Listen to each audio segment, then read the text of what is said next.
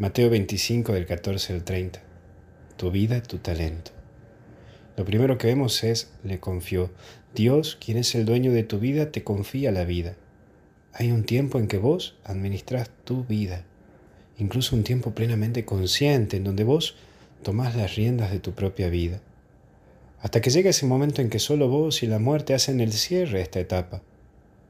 Creo que hoy te queda en claro y me queda en claro que la vida se nos confió. Ahora, ¿qué estás haciendo con tu vida? ¿Qué estás haciendo por tu vida?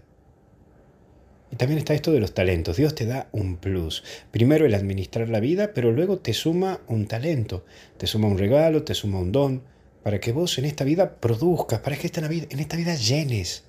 No es tan solo administrar tu vida en vos, sino también es ver tu vida en relación a los que generás en los demás. Hoy vos tenés mucho por dar, mucho por generar, pero también una aclaración. Según tu capacidad, no te midas con otros, porque vos tenés que dar desde lo que podés, desde lo que Dios te ha confiado, desde lo que vos sos, desde lo que Dios te regaló. Por eso hay que jugarse, y el que no se jugó no produjo. Ahí lo vemos en el Evangelio. La vida es jugarse, la producir, es ser creativo y no quedarse estancado.